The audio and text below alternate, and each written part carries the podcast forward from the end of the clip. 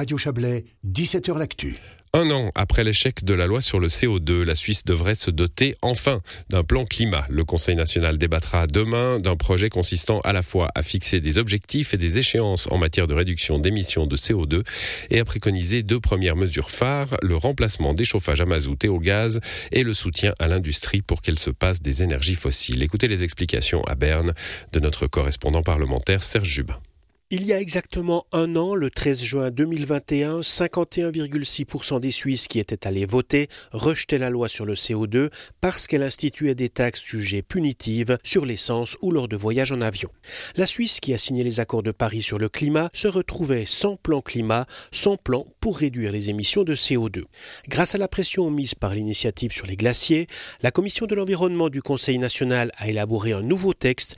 Le président de cette commission, le libéral radical fribourgeois Jacques Bourgeois. Nous allons vers la réduction des émissions de CO2 2050 euh, en faisant euh, zéro net, mais on n'interdit pas ces énergies euh, fossiles. On tient compte aussi des régions périphériques, des régions de montagne, et on fixe des objectifs intermédiaires. Et si ces objectifs intermédiaires ne sont pas atteints à ce moment-là, d'autres mesures pourront être proposées par le Conseil fédéral à l'adresse du Parlement.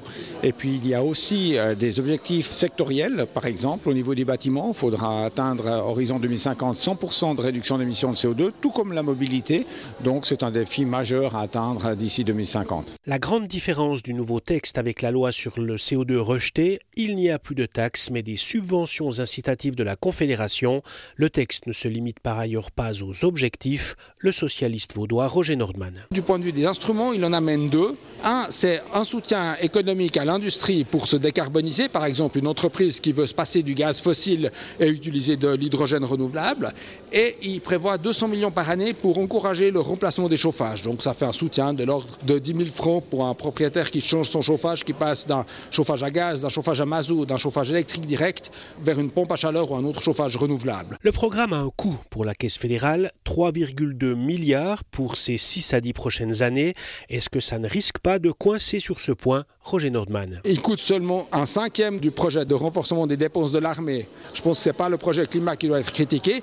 La deuxième chose qui est très importante, c'est des investissements. On encourage des investissements. Et ne pas faire ces investissements, ça nous coûterait collectivement à toute la Suisse plus cher. Parce qu'en faisant ces investissements, on se libère des énergies sales, on ne doit plus les acheter année après année. Le programme obtient un large soutien en commission parlementaire. Les Verts s'alignent. La jeune voise Delphine Klopfenstein-Brodgini. Ce nouveau texte est particulièrement ambitieux, surtout en termes d'objectifs, de manière à aller dans la direction d'une réduction des émissions de CO2. Donc c'est une proposition qui est convaincante, même si pour les Verts, la proposition n'est pas suffisante. Il faudra euh, de ce fait être plus exigeant sur certains domaines, notamment sur la place financière, sur l'aviation, sur les véhicules motorisés et puis évidemment sur le délai. Malheureusement, on va toujours trop lentement. À l'UDC, qui avait coulé la loi sur le CO2, pas question de souscrire non plus à un texte qui a pourtant éliminé les taxes, le fribourgeois Pierre-André Page. Effectivement, on n'a plus de taxes, mais on a d'autres éléments qui vont trop loin avec des interdictions sur certains éléments qui ne nous conviennent plus. Parce que finalement, on veut tout interdire et puis là, on a des nouvelles technologies qui arrivent et on doit pouvoir promouvoir d'une façon plus importante ces nouvelles technologies et attendre qu'elles arrivent.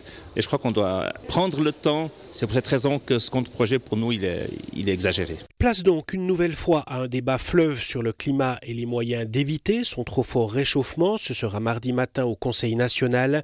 Sa commission de l'environnement soutient ce qu'il convient formellement d'appeler désormais le contre-projet indirect à l'initiative des glaciers. Soutien à 17 voix contre 7. Voilà pour ce dossier de Serge Jubin.